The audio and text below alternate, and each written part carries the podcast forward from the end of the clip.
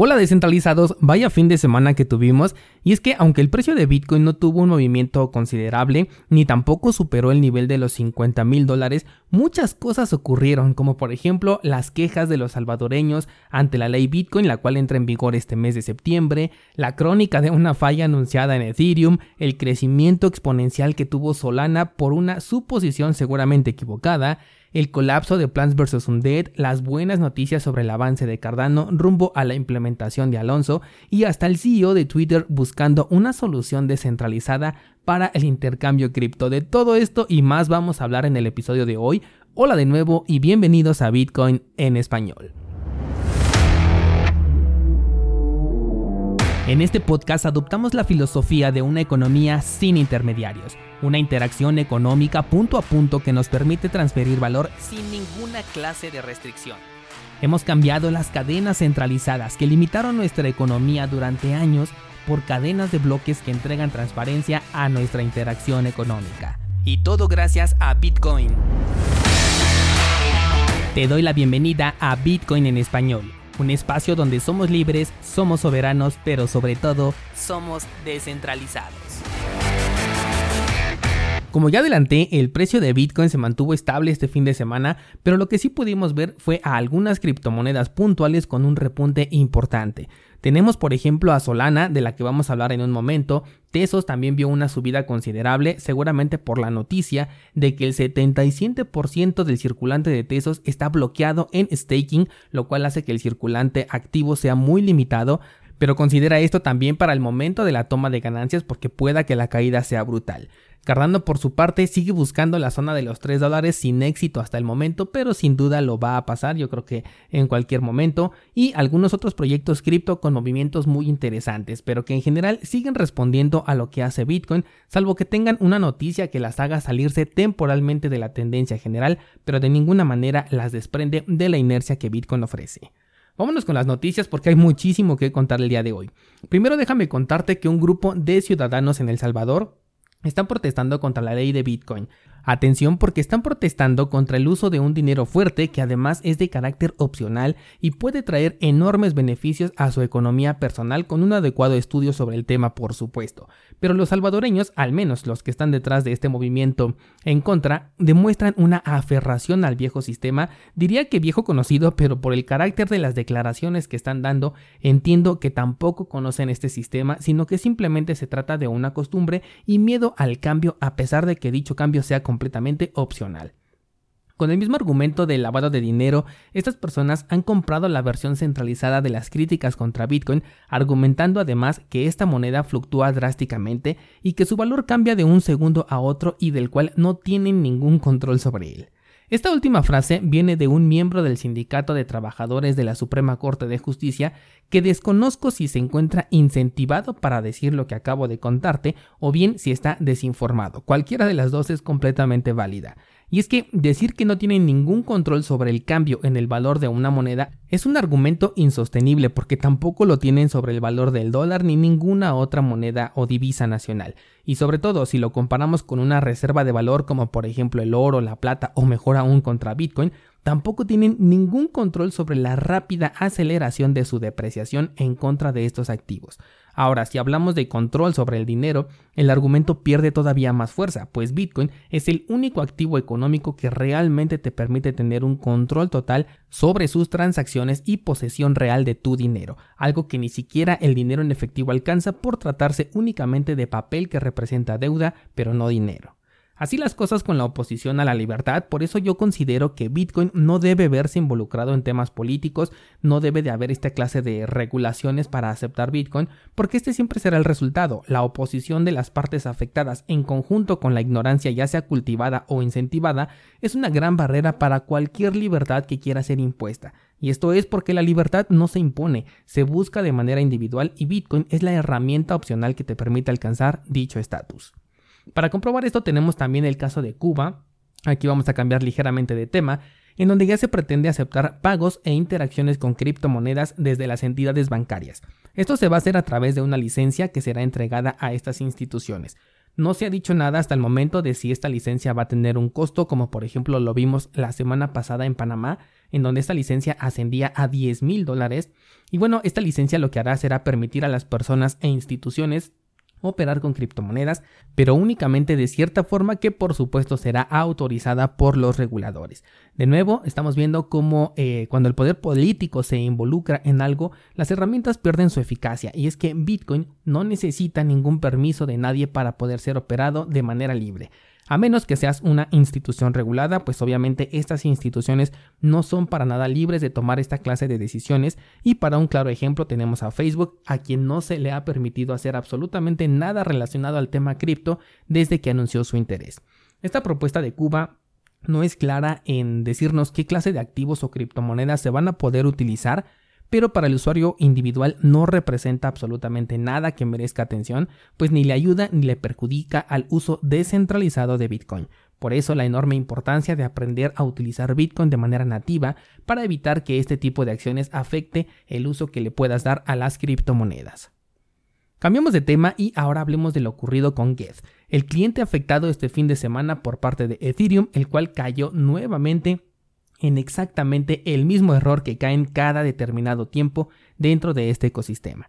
Algo que me parece curioso es cómo se minimiza el impacto que tiene un problema dentro de Ethereum por el simple hecho de ser Ethereum. Me parece increíble el nivel de confianza que ya se le tiene a Ethereum dentro de un sector donde lo que se supone que nos lidera es la verificación por encima de la confianza. Pero bueno, te platico. Este fin de semana se encontró un bug que de hecho ya se había reportado desde hace un par de semanas e incluso solucionado. El problema es que primeramente se lanzan actualizaciones sin ser ampliamente probadas. La gente hoy en día quiere cosas rápidas dentro del sector cripto y esto lo aplauden. No importa si la actualización esté mal hecha mientras la saquen rápido.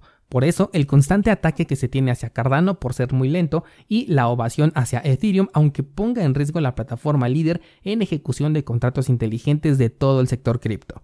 Bueno, pues como respuesta a esta rápida publicación de actualizaciones para poner palomita en el estamos trabajando, es que ocurren esta clase de problemas. Luego se solucionan, pero no se aseguran de que la mayoría de nodos realicen el cambio correspondiente, y hablando de Ethereum, el cual está muy centralizado en la ejecución de nodos, esta tarea no debería de ser un problema en identificar. Bueno, pues sí lo fue, al grado de que el 75% de los nodos de Ethereum estaban corriendo una versión errónea de la cadena debido a esta vulnerabilidad, lo cual generó una bifurcación no planeada, hecho que ocurre la gran mayoría de veces que Ethereum saca una actualización y dato por el cual me quedé bastante sorprendido de que tras la actualización del EIP 1559 no hubiese una bifurcación, pero bueno, muy poco me duró esta sorpresa. Este problema puede provocar un ataque de doble gasto en la red de Ethereum, en la que las mismas criptomonedas sean utilizadas dos veces, lo cual provocaría el famoso dilema de si debemos mantener ese error o bien alterar la cadena gracias a que la centralización de Ethereum nos lo permite. Exactamente el mismo dilema que dio origen a Ethereum y a Ethereum Classic cuando el hackeo de la DAO ocurrió, por lo que vemos que no se ha aprendido absolutamente nada de esa lección. Afortunadamente los mineros habían actualizado su cliente por lo que el riesgo disminuye, pero esto fue cuestión de suerte simplemente. Con esto es probable que sin ninguna clase de intermediación el problema se solucione solo, pues los mineros están respaldando la cadena más larga y original. Este es un problema que aún está vigente al momento de la publicación de este episodio y que se irá solucionando poco a poco mientras los demás nodos se actualizan a la versión adecuada. Algo también muy importante es que uno de los desarrolladores de Ethereum publicó que la red de Infura y los exchanges centralizados no se habían visto afectados por esta vulnerabilidad explotada, por lo tanto las transacciones con Metamask estarían a salvo. Y sí, qué bueno que estaban a salvo, pero te das cuenta descentralizado de que Metamask, una de las carteras más importantes de todo el sector de las criptomonedas, de la que por cierto el jueves iniciamos nuevo curso, depende enteramente de Infura, el cual en el pasado ha fallado ya varias veces, así como de los exchanges centralizados. Y no solo eso, la red de Huobi y de Binance Smart Chain también estaban involucrados en este problema porque utilizan la Ethereum Virtual Machine. ¿Te acuerdas de cuando comparaba a Ethereum con un juego de Jenga y te decía, cuando una cosa falla aquí provoca el desplome de muchas otras? Bueno, pues aquí todo el Jenga se ha tambaleado y la confianza es tanta en esta red que poco se habla del impacto que podría tener en el sector entero, porque imagínate, una caída de esta magnitud en una red como la de Ethereum sí puede repercutir en todo el mercado por el gran peso que ya tiene en esta red. Te invito a que googlees bifurcación de Ethereum relacionadas con fallos en las actualizaciones y te darás cuenta que ya es algo tan normal dentro de Ethereum que ya ni siquiera se espantan cuando ocurre. Vámonos ahora con la contraparte de Ethereum, que es Cardano, el cual tiene muy buenas noticias y es que todas las pruebas que están haciendo han resultado positivas hasta este momento. Mañana se va a migrar a testnet cierta parte de Alonso y todavía están a muy buen tiempo de corregir cualquier cosa que salga mal. Se planteó incluso el retraso de la salida de los contratos inteligentes para el 17 de septiembre en lugar del 12, que es la fecha hasta ahora oficial, pero por el momento dicho retraso no ha sido necesario ya que tras la última revisión todo ha funcionado de manera correcta. Esta es la enorme diferencia entre los desarrollos de los que estamos hablando ahorita. Ethereum se preocupa por sacar las cosas y decir que ya salió del paso, mientras que Cardano no tiene miedo en decir no estamos listos. Ahora, esto no elimina el factor de riesgo ni tampoco elimina por completo los errores posibles en eh, Cardano. Son sistemas programados por personas, pero sin duda que revises tu trabajo una y otra vez siempre va a reducir el nivel de riesgo y los posibles problemas a los que te puedas enfrentar. ¿Estarás de acuerdo? Además, anunciaron que van a ofrecer una recompensa de hasta 10 mil dólares para aquel hacker que encuentre vulnerabilidades en la red de Cardano o incluso dentro de sus carteras. De hecho, se asociaron con una empresa que tiene contacto con varios hackers éticos, de esos que llaman hackers de sombrero blanco, para exponer a Cardano a diversas pruebas de estrés que permitan obtener resultados muy cercanos a una realidad que todavía no existe dentro de Cardano. Eh, continúo bastante positivo con este desarrollo, de hecho tengo mi estrategia enfocada en incrementar mi posición de esta criptomoneda los siguientes meses y si Plant vs Undead por ejemplo se consigue recuperar una gran parte de estas ganancias obtenidas las pienso migrar directamente a Cardano. Y bueno pues ya que hablé de este criptojuego vamos a hablar ahora de su colapso y es que el juego por ahora es completamente injugable. Desde el día domingo no había podido acceder a mi cuenta y resulta que han hecho múltiples cambios a la forma en la que podemos acceder. Todo porque no han sabido responder a la alta demanda de usuarios que están buscando este criptojuego. Lo cual por un lado resulta positivo porque pues quiere decir que la fórmula ya está probada y funciona, pero por otro lado, si no se resuelve rápido puede tener serias complicaciones para el juego y sobre todo para sus usuarios. Por un lado, por ejemplo, los jugadores ya están desesperados por no poder jugar y seguramente el problema de la saturación de los servidores tampoco permite avanzar en el verdadero desarrollo del juego. Por otro lado, les comentaba ayer en el grupo de Discord que si sale un desarrollo similar, o sea, un juego que replique lo que está haciendo Plan vs. Undead pero sin cometer los mismos errores, entonces este nuevo juego puede rápidamente posicionarse por encima del que supuestamente es el original, Plan vs. Undead, porque la gente lo que ya quiere es jugar y las soluciones que hasta el momento han implementado han sido insuficientes. Son errores completamente entendibles, estamos ante un proyecto en fase beta, Axie Infinity pasó por lo mismo en varias ocasiones y el éxito de un proyecto muchas veces no depende de los errores que tenga o de cuántos, sino de la manera en la que los resuelva. Es probable que durante un par de semanas sigamos con esta clase de problemas, esto seguramente tendrá efecto tanto en el número de usuarios del juego como en el valor del token, pero si consigue recuperarse creo que será uno de los juegos más interesantes del sector y personalmente espero que sí se recupere porque la verdad me siento muy cómodo con este juego y no quisiera empezar de cero a buscar otro de los tantos que ahorita están saliendo porque como ya te comenté son bastante demandantes de tiempo y eso no me agrada del todo. Vaya que el episodio de hoy va a tener mucha información y seguimos ahora con Solana el cual vio su token superar la barrera de los 100 dólares por moneda. Todo esto por la publicación de un teaser que mostraba una llama en video. Este video confundió a la gente con una posible quema de tokens. Solana no ha sido muy transparente en cuanto a sus tokenomics en el tiempo que llevan de desarrollo. De hecho, considero que es uno de sus puntos débiles junto con la dificultad para correr un nodo. Todo esto lo puedes ver en el análisis a fondo que le hice a este proyecto de Solana en cursosbitcoin.com diagonal análisis por lo que resultaba bastante difícil de creer que iban a anunciar una quema de tokens, además de que el anuncio ofrecía un periodo de fechas, lo cual nos habla más de que se trata de un evento que de un cambio en sus tokenomics. Pero bueno, el FOMO de la flama y la popularidad hoy en día de la dichosa quema de tokens para manipular el precio de un activo hizo que la gente pensara que tenía relación y llevaron al precio por encima de los 100 dólares. No sé si se pueda sostener ese precio ahí mientras el mercado no ha despegado de manera orgánica.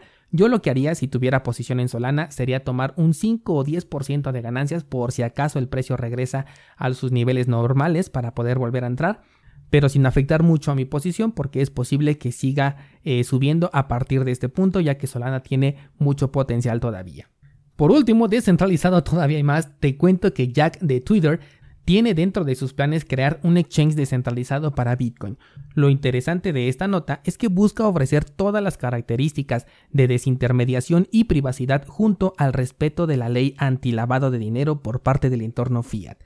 Me resulta interesante esto porque técnicamente son cosas que se contraponen. Quizás estemos hablando a lo mejor de que puedas comprar un token de Twitter con dinero fiat y que después ese token lo puedas intercambiar de manera descentralizada dentro de su exchange, que además promete ser de código abierto. No lo sé, pero me resulta súper interesante y sin duda es una de las notas a las cuales le voy a dar seguimiento cada vez que se hable de ello. Y bueno, pues con esto vamos a abrir el debate para el día de hoy descentralizados. Cuéntenme qué opinan sobre la enorme confianza depositada en Ethereum y que se minimice el impacto que puede tener el hecho de que veamos vulnerabilidades explotadas cada determinado tiempo con los errores que están cometiendo. Enlace a mi Instagram en las notas de este programa o bien accede al grupo de Discord para contarle a todos tu opinión en la sección dedicada a debatir sobre lo que hablamos en este podcast. cursosbitcoin.com diagonal Discord, por allá te espero para continuar con esta conversación.